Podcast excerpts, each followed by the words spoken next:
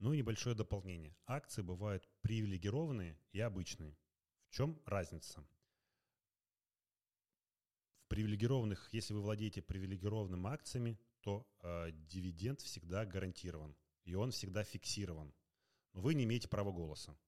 А если вы владеете обыкновенными акциями, то регулярные дивиденды не гарантированы, они всегда зависят от размера прибыли, но имеют право голоса. Поэтому не у всех компаний бывают э, как обыкновенные, так и, привилег... так, так и привилегированные акции. В основном компании торгуют обыкновенными акциями.